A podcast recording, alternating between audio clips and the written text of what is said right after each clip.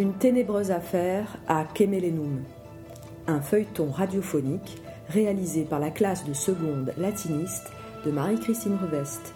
À la technique, Isabelle Surin. Épisode 2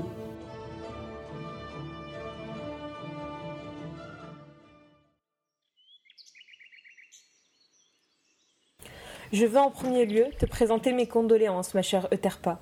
J'aimerais également te poser quelques questions à propos de ton défunt mari. Je t'écoute. À tout hasard, penses-tu que dans l'entourage de ton mari, quelqu'un aurait eu des raisons de le tuer? Non, je ne pense pas. Mon mari était un homme très apprécié.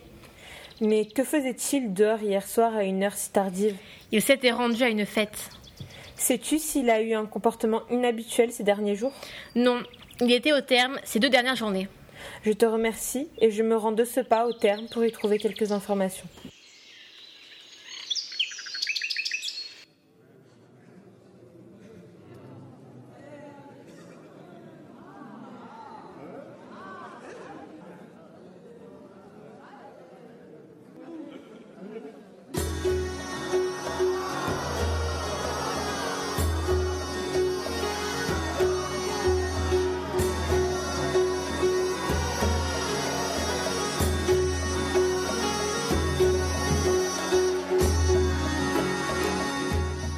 Elle arrive donc au terme mixte en usage depuis le commencement de l'Empire.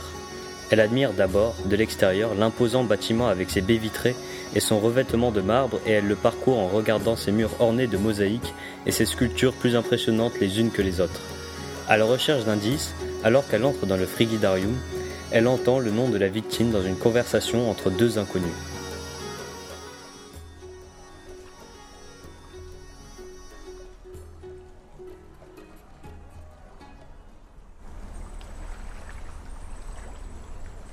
As-tu vu la confrontation entre Gaelius et Paulus hier? Oui, Gaelius aurait fait un sale coup à Paulus. Et Paulus voulait lui faire avouer un soi-disant crime. Je crois plutôt qu'il est devenu fou, et qu'il va jusqu'à accuser n'importe qui. Un homme politique comme lui ne se risquerait pas à ternir son image dans des histoires pareilles. Octavia se remémore une conversation entre son mari et Gaelius. Paulus est un homme veuf depuis la mort de sa femme assassinée il y a quelques années, mais personne n'avait été inculpé. Paulus veut certainement trouver la main qui l'a rendu veuf. Après être passé dans le caldarium, une salle remplie d'eau chaude, elle se rend dans le sudatorium et le frigidarium, respectivement l'équivalent d'un sauna et d'un bain froid. Puis, elle va se faire coiffer. En effet, les thermes peuvent offrir de nombreux services effectués par des parfumeurs, des coiffeurs et même des épileurs. On y peut aussi pratiquer des exercices physiques dans un gymnase, se restaurer dans des tavernes, lire dans une bibliothèque ou se rencontrer dans des jardins. En sortant de chez le coiffeur, elle rejoint l'entrée des thermes, la tête encore pleine des échos de l'étrange conversation que même les massages des esclaves n'ont pu dissiper, et entend une dispute entre un homme et un esclave.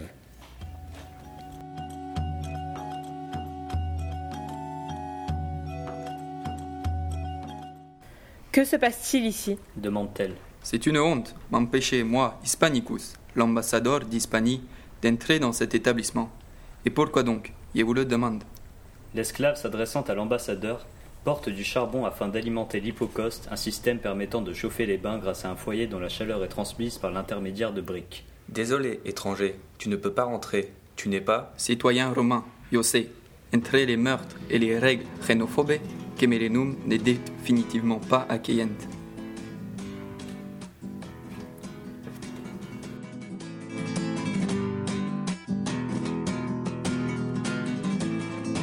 Comment cela, les meurtres? S'inquiète-t-elle. Ici, toi bien entendu, noble matrona. Figure-toi qu'hier, près d'ici, il croisait un hombre totalement sous. Les pauvres hombres ne savaient même plus comment marcher. Et comme il n'y avait aucun esclave à proximité, il ai bien été obligé de l'aider. Non mais vraiment, qu'est-ce qui m'a pris de faire cela? S'il y avait su toutes les inepties qu'il déblatérait, il ne l'aurait pas ramassé. Vous auriez dû l'entendre parler, c'était pathétique. Il marmonnait qu'il n'avait pas eu le choix de tuer sa maîtresse, car celle-ci menaçait de dévoiler leur relation au grand jour.